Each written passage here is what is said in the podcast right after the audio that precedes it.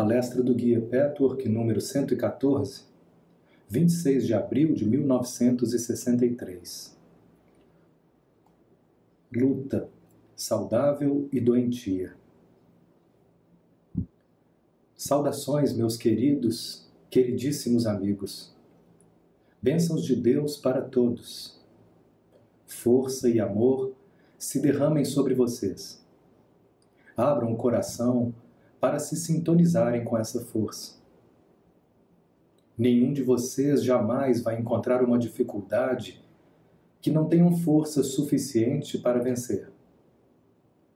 Não duvidem dos recursos de força que existem na alma de vocês. Acionem esses recursos interiores. Isso dará força a vocês, em lugar de dependerem do que vem de fora toda espécie de bênçãos e ajuda divina de qualquer tipo são possíveis unicamente por meio de vocês, por meio da força que já existe em vocês, que está dormente em seu interior. Não é algo que seja acrescentado a vocês. É a força que vem de dentro, jamais de fora.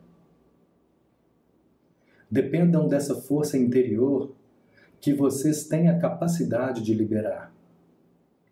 O homem busca tantas vezes a força de fora, a intervenção externa, enquanto só precisa perceber que a vida não lhe pode dar nada que ele já não esteja equipado para trabalhar e tornar-se dessa forma mais forte e mais sábio.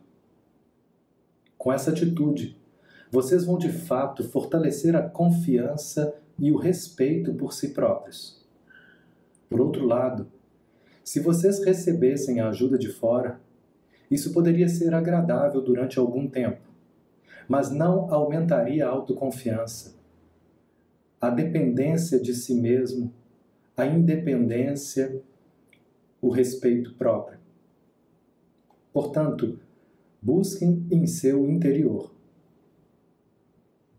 Entendam que essas leis universais foram feitas de tal forma que nada, absolutamente nada, está além de suas forças, além de suas capacidades. E às vezes, parece ser assim, é apenas porque vocês duvidam ou ignoram os recursos que possuem. Assim, é comum o homem dizer que a vida é difícil e dolorosa que a vida é uma provação que confunde e causa perplexidade que não tem sentido. Ele acredita que ele e a vida são dois fatores separados. Não são. O que quer que a vida seja para vocês, é isso que vocês são.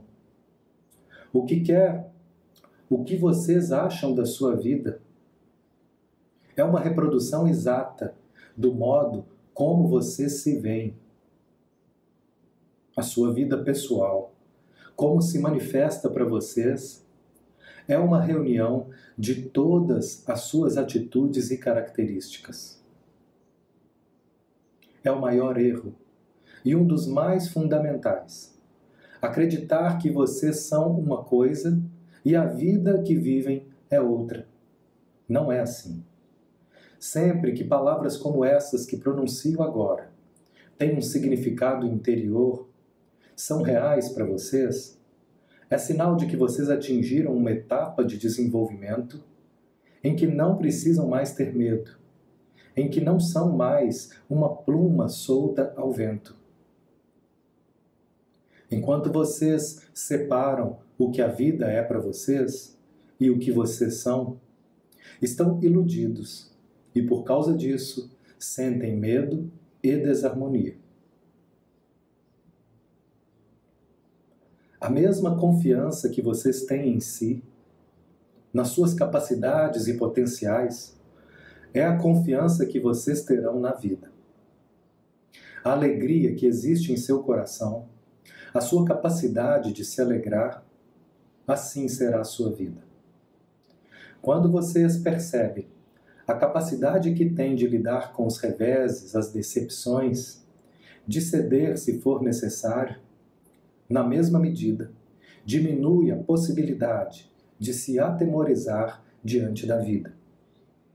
E continua sempre assim. Uma vez que vocês examina, examinarem a si mesmos e a sua vida desse ponto de vista, vocês terão dado mais um passo para a unificação e a integração que são nosso objetivo. Creio que esse tema específico vai suscitar muitas perguntas, desde que vocês se deem ao trabalho de refletir sobre ele. Portanto, preparem suas perguntas para a discussão dessa palestra. Será muito proveitoso vocês tomarem consciência de todas as suas dúvidas e confusões. A vida, naturalmente, também contém luta. No entanto, como em tudo mais que existe uma luta construtiva, desculpe, no entanto, como em tudo, o mais existe uma luta construtiva e também uma luta doentia e destrutiva. Vamos procurar entender isso um pouco melhor. Várias filosofias e religiões incitam vocês a parar de lutar. Essa é uma verdade. Mas ela muitas vezes é mal entendida e aplicada como se significasse ceder, resignar-se, deixar de afirmar seus direitos, tornar-se passivo e apático. E, portanto, deixar de procurar se realizar e atingir suas metas.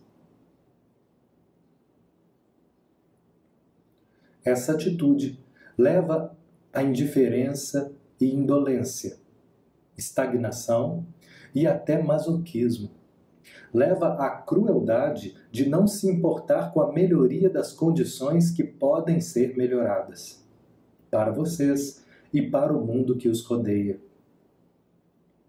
a luta saudável. Jamais exaure as suas energias.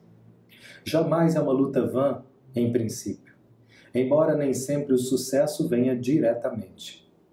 A luta saudável é um componente da atividade descontraída e da capacidade de aceitar a derrota, de metas bem definidas, com motivações saudáveis.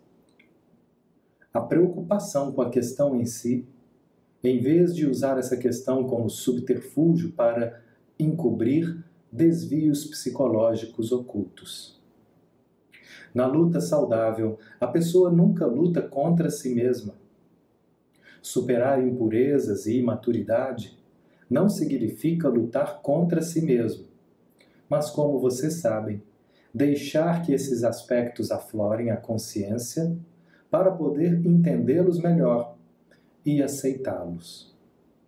É dessa forma, e não lutando contra, que se supera o que é perturbador e destrutivo.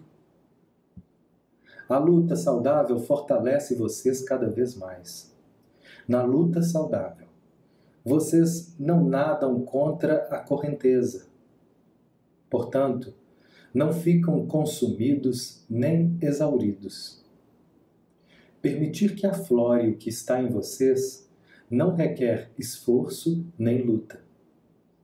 De fato, o homem usa e desperdiça tanta energia para impedir isso, e em seguida se pergunta por que está tão cansado, depois que atinge uma determinada idade, porque já não possui energia suficiente para lidar com as inevitáveis lutas da vida. Se essa corrente de energia fosse invertida, a vida seria muito diferente. O homem usa todo o seu poder para resistir e lutar contra tomar a consciência do que está nele. Estanca constantemente o fluxo de suas emoções. Essa é a luta doentia. Se ele desistisse disso, poderia lutar onde é útil, significativo e produtivo. Sempre que a energia é usada no canal apropriado, ela se recompõe e se regenera automaticamente. Mas quando é usada num canal que não é adequado, isso certamente não acontece. Não sobra energia suficiente para se defenderem contra quem quer tirar proveito de vocês, para desenvolverem seus potenciais, para se esforçarem para atingir suas metas. Tudo isso é um subproduto natural de deixar de lutar contra as atitudes ocultas, que, conforme vocês acreditam, deixam de existir se vocês não tiverem consciência delas. A luta saudável não contém nenhuma ansiedade, nem medo, nem incerteza, nem dúvida. Sempre que vocês lutam por uma meta aparentemente saudável, mas percebem alguma dessas emoções negativas, podem saber só por esse fato que de alguma forma existe uma luta doentia. De alguma maneira oculta, vocês estão lutando contra si mesmos. Talvez contra uma dúvida, ou contra o egoísmo, ou contra alguma atitude que esconde a falta de integridade. Pois, caso contrário, essas emoções negativas que provocam exaustão não estariam presentes. É nesse momento que vocês precisam parar de lutar contra si mesmos e permitir que o fluxo das emoções ocultas aflore a consciência. De fato, todas as atitudes, tendências e sentimentos humanos podem ser comparados a correntes. Correntes de dentro para fora e de fora para dentro. É um ciclo em que o interior e o exterior integram e se influenciam mutuamente. Mas o fator controlador está sempre no eu, no interior, e nunca fora do eu. Ao tentar mudar o controle, na esperança que os danos sejam reparados a partir do exterior, na esperança de receber ajuda de fora para reequilibrar o fluxo desarmônico do eu e da vida, impedindo, ao mesmo tempo, o livre fluxo por causa da luta contra a conscientização, o homem se separa mais e mais do controle real, que tem a seu dispor o único controle significativo, o total conhecimento do eu. Quando o homem não gosta de alguns dos seus sentimentos e atitudes, ou até mesmo tem medo deles, bloqueia a consciência deles. Isso significa represar a corrente que deveria fluir livremente. A ideia essencial dessa analogia com a corrente não é nova, naturalmente, mas é preciso encontrar sempre novos enfoques e representações simbólicas para vocês poderem de fato visualizar o dano causado pela repressão. Vocês precisam de novos incentivos para adquirirem sempre nova inspiração para eliminar os bloqueios e barreiras. Portanto, meus amigos, procurem efetivamente visualizar cada sentimento, cada emoção, cada atitude interior, cada resposta como uma corrente. Se vocês represarem a corrente, o que acontece? É possível represar um rio ou uma corrente. A água flui até a represa e aí interrompe seu curso, deixando de fluir depois da represa. Mas quanto mais a água se acumular por detrás da represa, maior será a energia da água acumulada, até que ela explode a represa, transborda e destrói não só a represa, mas toda a vegetação e as estruturas ao longo de seu caminho.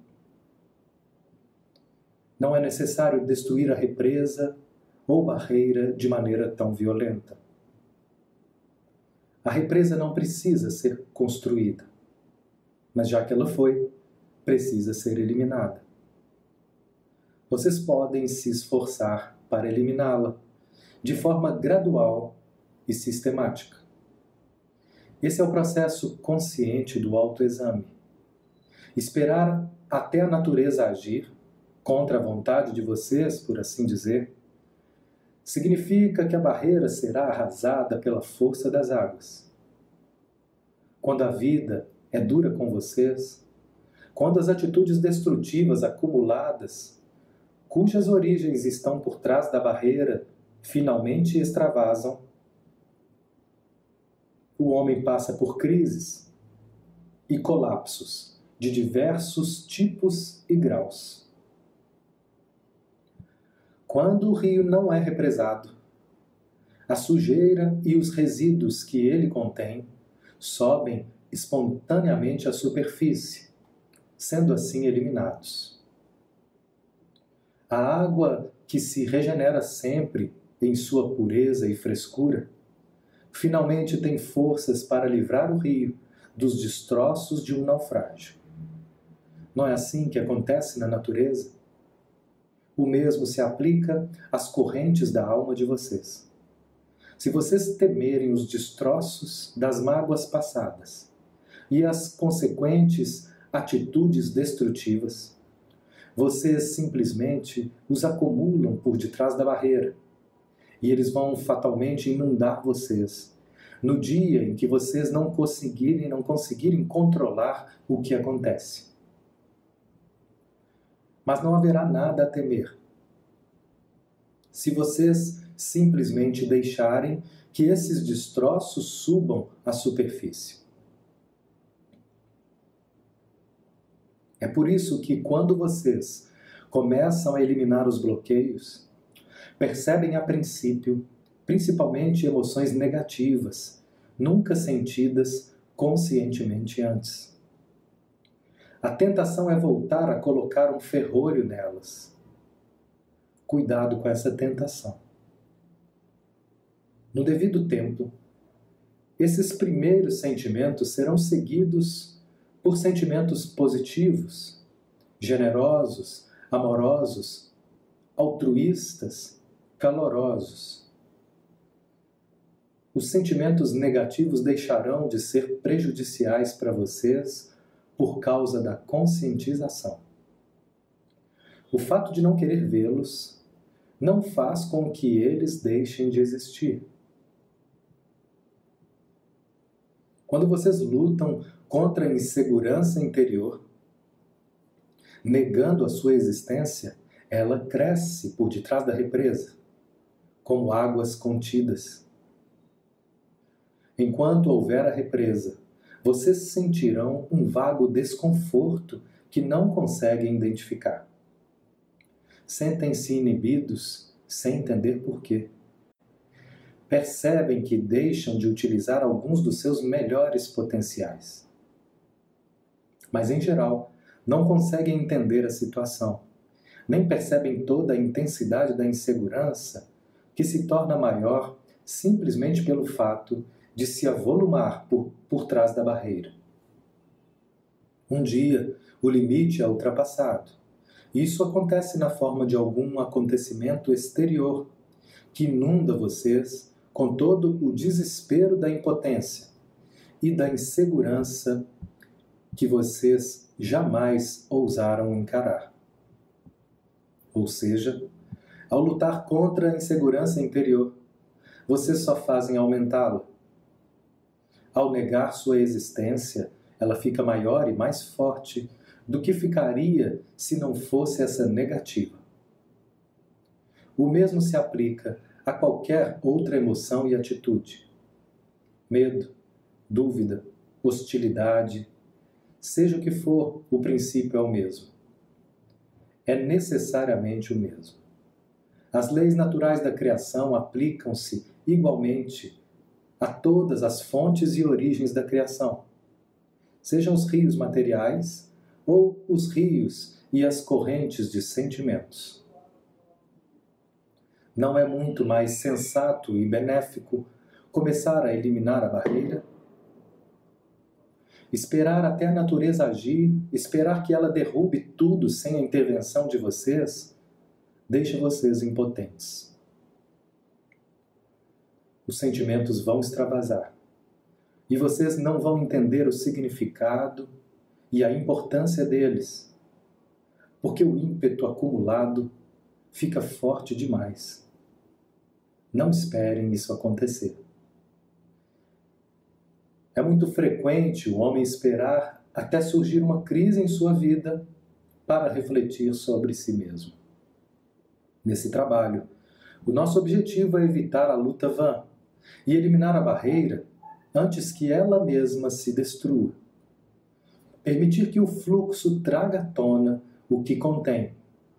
Ver e encarar os sentimentos que vocês preferiram não enxergar. As dúvidas, a agressão, a inveja, a possessividade, o autocentrismo, a presunção. Em resumo, tudo aquilo que vocês, tudo aquilo de vocês que representa a criança, a criança ferida. Por que o homem resiste a tomar consciência dessas emoções? Quando falamos em resistência, vamos deixar bem claro o que isso realmente significa.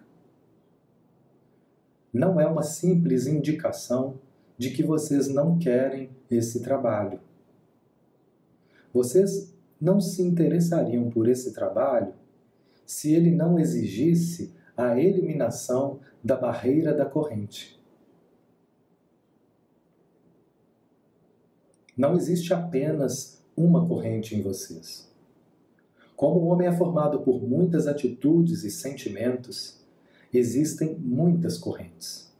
E algumas delas, felizmente, não são represadas. As que fluem livremente geram uma atitude saudável e construtiva em relação a vocês mesmos e a sua vida.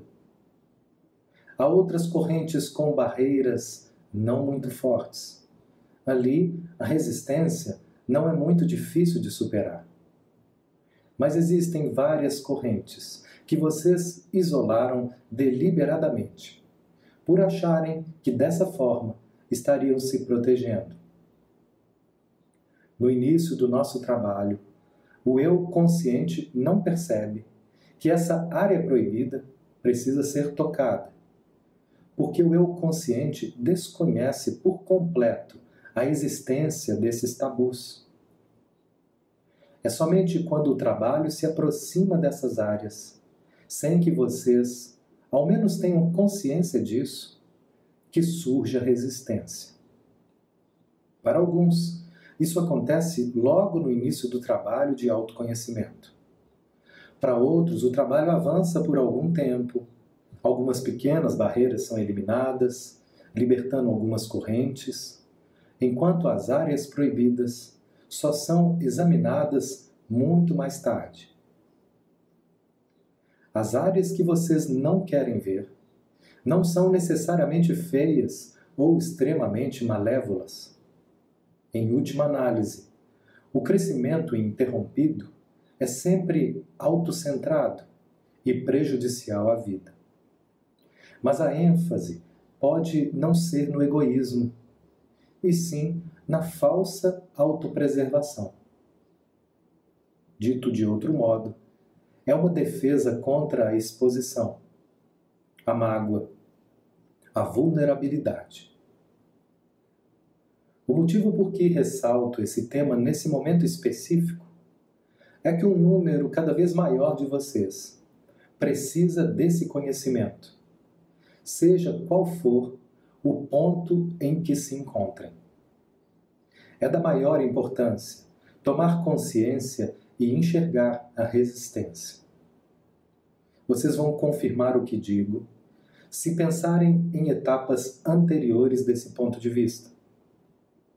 Vão se lembrar que toda grande libertação foi sempre precedida pela resistência em olhar para dentro de si, a despeito da forma que essa resistência tem assumido. Sempre foi preciso que vocês vencessem essa resistência com a maior força de vontade, reunindo todo o desejo de olhar para si mesmos com os olhos da verdade. Esse precisou ser o objetivo mais forte, mais importante. Caso contrário, vocês não poderiam ter tido êxito. Mas não acreditem, nem por um momento, que por causa desses esforços anteriores, vocês não precisarão travar de novo a mesma luta saudável. A luta para vencer, a luta contra o reconhecimento. Aprendam a identificar os sinais dessa resistência à eliminação da barreira. Os sinais podem ser muitos, mas assim que focarem a atenção na sua existência, vocês não vão deixar de vê-los. Vocês vão aprender a ficar com o pé atrás até em relação às desculpas aparentemente legítimas. Se parte do que estou dizendo é uma repetição, ela é necessária, porque alguns de vocês já estão prontos para entender e viver essas palavras de uma maneira muito mais vital. Por causa do seu progresso e maior entendimento, não porque tenham lido ou ouvido mais palestras, mas sim porque têm mais autoconhecimento. Camadas da sua psique que estavam fechadas passaram a ficar acessíveis. Assim, essas palavras podem ser utilizadas agora, não como não poderiam ser antes. O motivo da resistência não é apenas o fato do eu ideal de vocês não corresponder à realidade que vocês encontram por trás da barreira. Também não é suficiente dizer que a barreira serve como uma pretensa defesa contra as mágoas provocadas pela vida. Isso é muito genérico.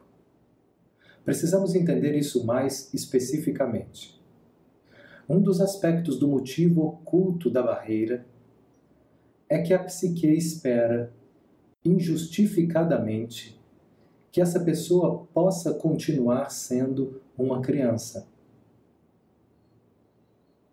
Isso parece ter vantagem de proporcionar os ingredientes necessários para a felicidade e a segurança, em vez de se esforçar para conseguir isso por conta própria.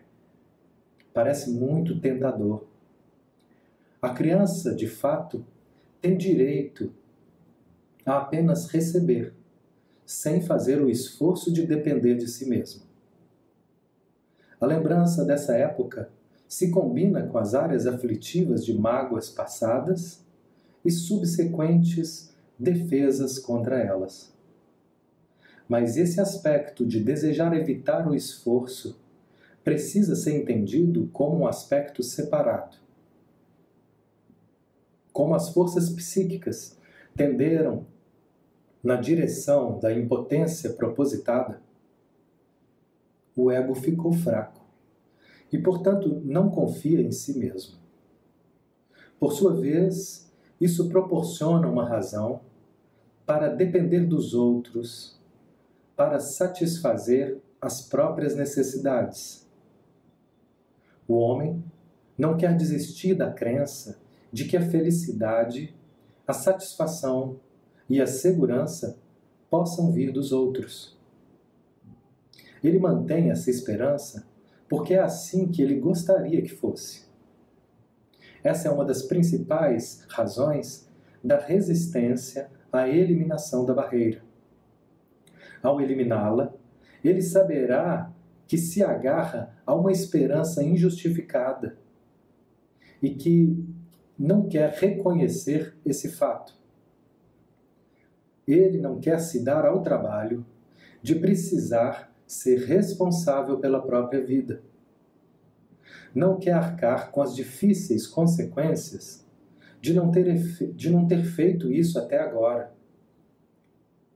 A dependência dos outros para satisfazer as próprias necessidades pode assumir várias formas pode aplicar-se a muitos aspectos das atitudes externas e internas em relação à vida.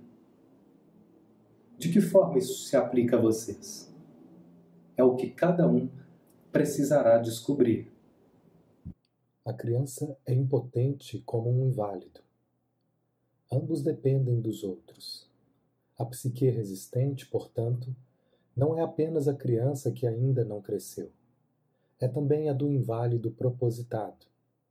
Por um lado, o homem tem medo de sua impotência e não quer dar a si mesmo a oportunidade de não ser impotente, nem de fazer a prova e ver isso e ver se isso é ou não verdadeiro.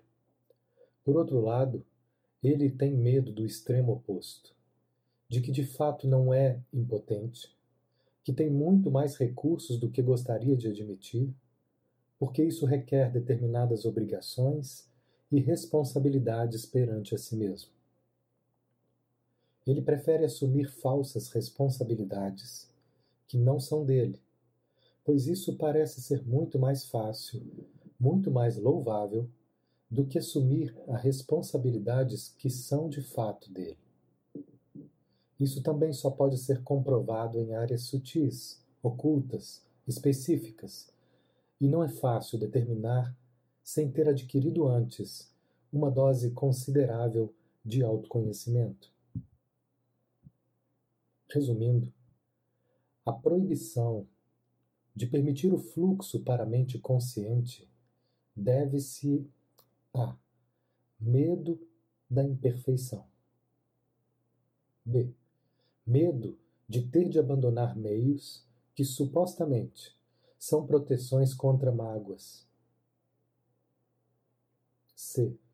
Insistência em continuar sendo criança, pois nesse caso os outros são responsáveis por suas necessidades, sua felicidade, sua segurança. Quero advertir mais uma vez que não é fácil determinar esses aspectos. Muitas emoções já, preci já precisam ter aflorado. Se vocês perseverarem, acabarão descobrindo que temem a impotência, ao mesmo tempo que temem a não impotência. Vocês temem o fato de precisarem não ser impotentes se não quiserem ser. Também temem precisar abrir mão do desejo infantil de satisfação imediata de todos os desejos. Essas são resistências que isolam vocês da corrente da vida. Mesmo que essa corrente da vida traga em sua esteira, para começar, alguns destroços. Mas não é muito melhor deixar que os destroços flutuem livremente à vista de vocês? Quando vocês os veem, tem meios de eliminá-los.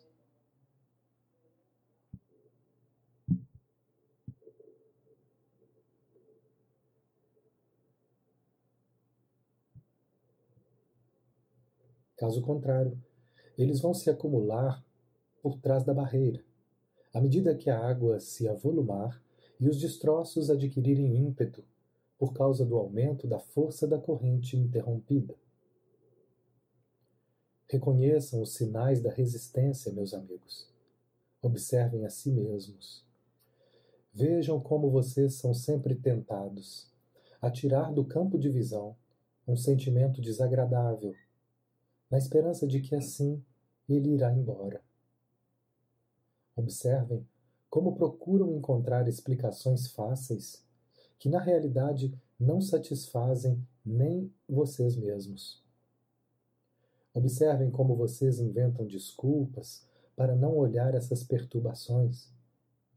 Como qualquer outra coisa parece mais importante que aquilo. Cuidado com as racionalizações fáceis, pois essas são as mais perigosas. As racionalizações implausíveis e despropositadas, que até as pessoas mais sensatas fazem, fazem, são muito mais fáceis de lidar porque é preciso um esforço muito menor para desmascará-las. Mas as racionalizações aparentemente válidas, essas exigem um esforço mais sincero e o cultivo da honestidade são os verdadeiros perigos que vocês precisam procurar encontrar em si mesmos. Cada um de vocês tão fervorosamente preocupados com o desenvolvimento espiritual, com o crescimento interior, pode fazer as seguintes perguntas: O que é mais importante para mim e para minha vida, a fim de conseguir o máximo possível de honestidade comigo mesmo? Quais das minhas atividades mais contribuem para isso? Eu engano a mim mesmo quando quero acreditar que outra atividade, que não o autoconhecimento, pode proporcionar o desenvolvimento espiritual almejado? O crescimento e o desenvolvimento são possíveis sem isso? Meus esforços nesse sentido são suficientes ou seria possível fazer mais? Se for possível fazer mais do que faço, por que não permito isso? Será que eu busco o autoconhecimento apenas em relação a áreas que não doem, que não geram ansiedade? Se for assim, preciso avaliar o fato de que eu também resisto a conhecer o que há em meu íntimo. Qual é a minha atitude em relação a mim mesmo ao fazer essa admissão? Se eu quero manter a resistência, não é melhor, pelo menos, saber que eu não tenho coragem de olhar para mim mesmo, em vez de fingir o contrário? Tenho coragem de admitir esse fato? Consigo conjecturar que em algumas áreas do meu ser Sou corajoso e estou totalmente disposto a me enxergar com honestidade, enquanto pode haver outras áreas onde ocorre exatamente o oposto? Vocês devem fazer todas essas perguntas e ouvir cuidadosamente a resposta interior. Orem para não quererem se iludir quanto às respostas. Se fizerem isso, meus amigos, vai significar mais do que vocês podem imaginar nesse momento. Depois que essas perguntas forem respondidas com realidade e honestidade, vocês também vão perceber a diferença entre luta saudável e doentia. Se houver dúvida, e vocês não quiserem duvidar, e lutarem contra a dúvida, negando a existência dela, vocês não vão eliminá-la. A negação é exatamente o que faz a sua resistência, sua barreira. É um não duvidar de faz de conta, não é real. A dúvida é uma, é uma entre muitas emoções. Há aglomerados de emoções negativas em determinadas atitudes que vocês resistem em reconhecer. Parem de resistir, deixem que elas venham à tona livremente.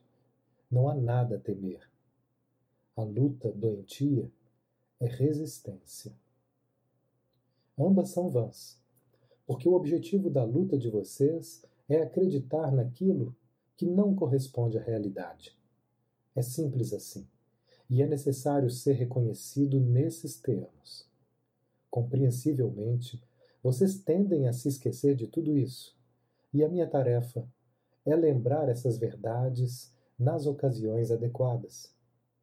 Minha tarefa é dar a vocês o equipamento necessário, que é, em parte, lembretes e fortes exemplos visuais que enfocam o problema de um novo ângulo. Portanto, não lutem contra o que está em vocês, seja o que for. O esforço despendido para negar consome as energias de vocês. Vocês perpetuam o auto-engano e não conseguem o resultado desejado. Aprendem a aceitar o fato de que vocês são apenas humanos e não são desprezíveis por possuírem as mesmas fraquezas humanas que todos os seus semelhantes. Dessa forma, vocês serão mais tolerantes consigo mesmos, o que, por sua vez, vai permitir que encarem tudo que há em seu íntimo. A intolerância rígida consigo mesmo não é uma virtude, meus amigos, como pode parecer. É exatamente o oposto, pois revela orgulho, arrogância e gera autoengano e falta de honestidade. Aqueles de vocês que já avançaram e cresceram, sem dúvida vão ouvir algo novo e diferente na palestra de hoje. Mesmo que na realidade eu não tenha apresentado nenhuma ideia nova. Também quero lembrar a vocês, mais uma vez, que sempre que se sentirem desconforto interior, não basta procurar o significado mais profundo como tal, mas também é preciso pensar quando vocês sentiram algo parecido na infância. Em seguida, sincronizem esses dois sentimentos. Mas quero ressaltar que é preciso já ter avançado um pouco no caminho para que essa atitude seja significativa e libertadora. Caso contrário, não vai passar de uma especulação vazia, embora talvez interessante.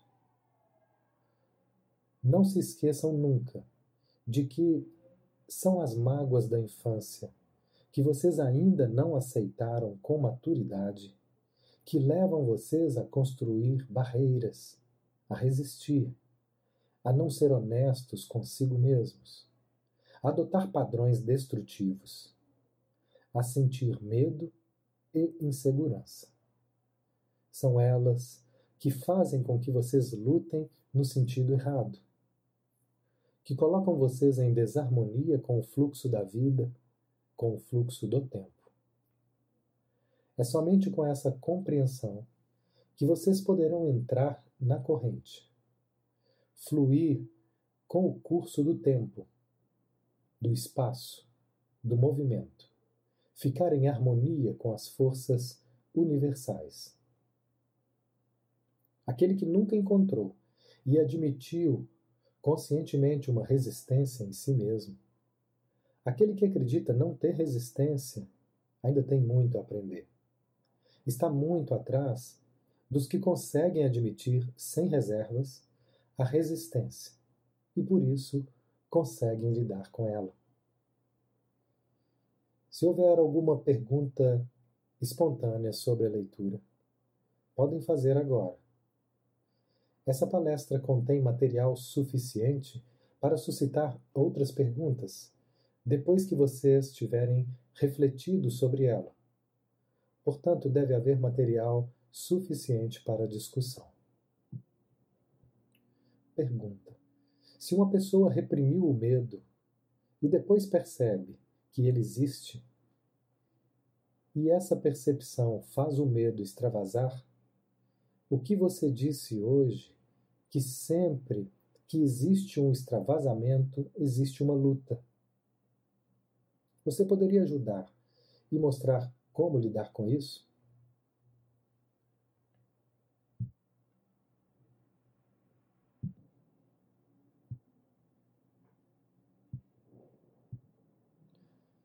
Resposta: É um erro acreditar, só por permitir-se ter consciência do medo, que isso provoque um extravasamento com o qual a pessoa não consiga lidar. Não é a consciência que provoca essa dificuldade em lidar com medo, e sim a atitude com relação à existência do medo e o que está por trás dela. A atitude errada é que existe uma luta contra o medo uma luta da maneira doentia. Se você luta com o seguinte pensamento: não devo ter medo, não quero ter medo, porque isso é desagradável. Você está lutando contra uma parte de você mesmo, contra aquela parte que naquele momento tem medo. A sensação de ser inundado pelo medo decorre de nadar contra a correnteza do medo mesmo que as defesas contra o reconhecimento tenham sido enfraquecidas e parte da corrente do medo penetram, apesar do represamento.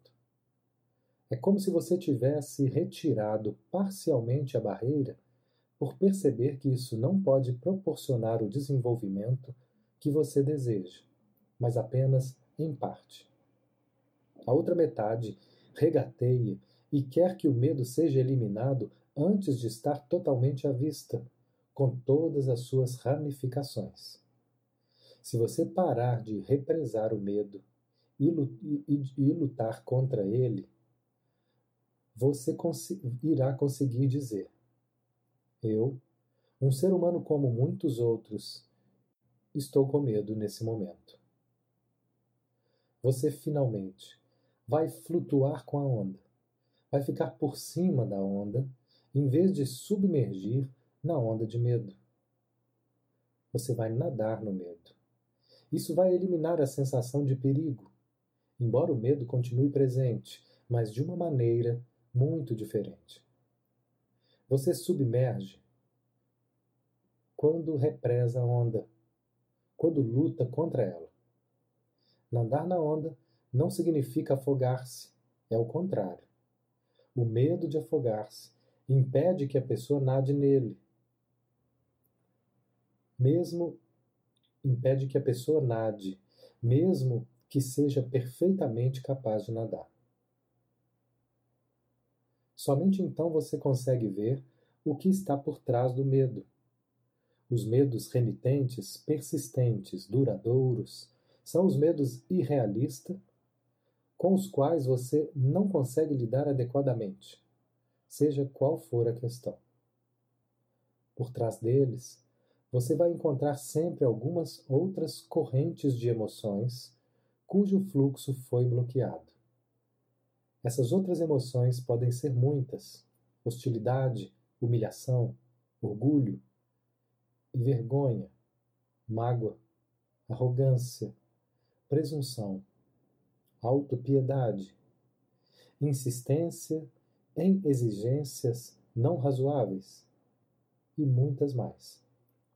Alguns desses outros sentimentos estão presentes, mas não são combatidos quando o medo é combatido. Muitas vezes a primeira camada encontrada por detrás do medo é composta por fatores, por fortes hostilidades, hostilidades que são um tabu. Se elas puderem entrar no ar fresco da consciência, o medo vai acabar automaticamente. Eu garanto que isso vai acontecer, como já foi comprovado muitas vezes por amigos que já passaram por essa fase.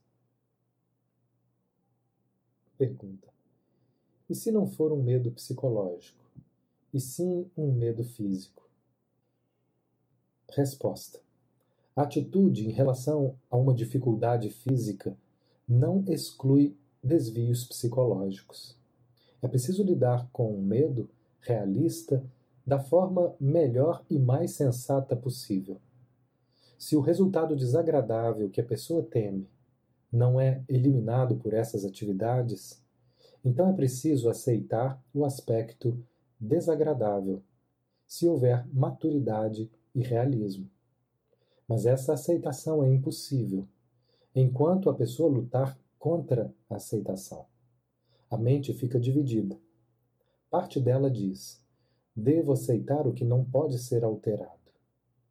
Outra parte diz: não quero aceitar. Sempre que a situação real resulta em medo prolongado, persistente, essa divisão existe e não é reconhecida. Além disso, as mesmas emoções negativas que estão por trás continuam ocultas. Elas simplesmente se dão a conhecer com uma razão exterior agora real. Mas a existência da razão real não elimina a presença delas. Só é possível enfrentar as dificuldades inevitáveis da vida se os desvios psicológicos forem reconhecidos.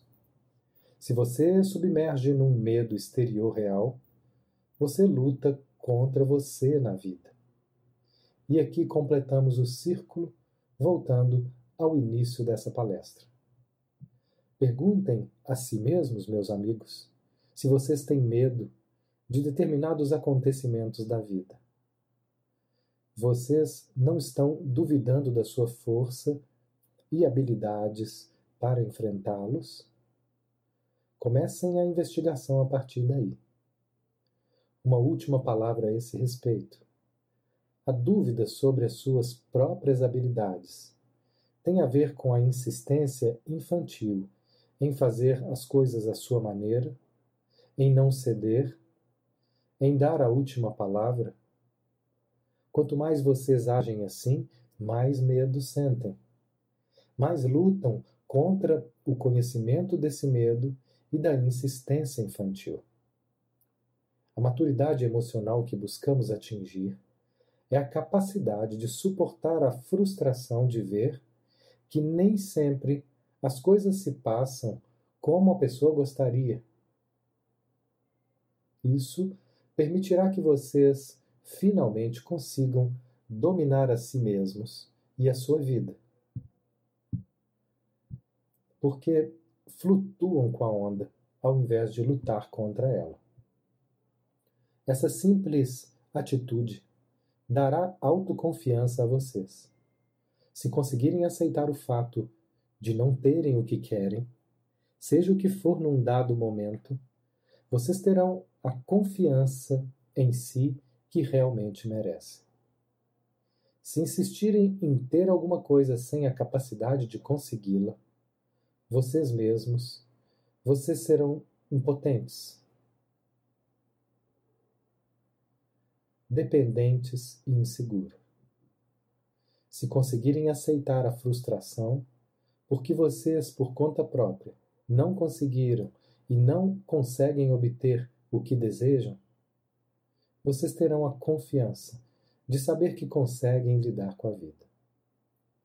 Queridíssimos amigos, reflitam e meditam, meditem profundamente sobre essas duas últimas frases.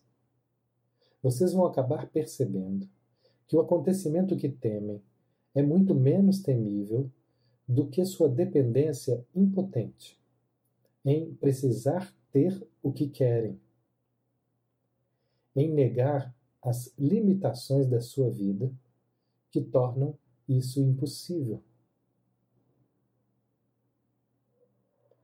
Caros amigos, bênçãos para todos. Que a força e o amor encham vocês da coragem de que todos vão precisar para dominar qualquer situação.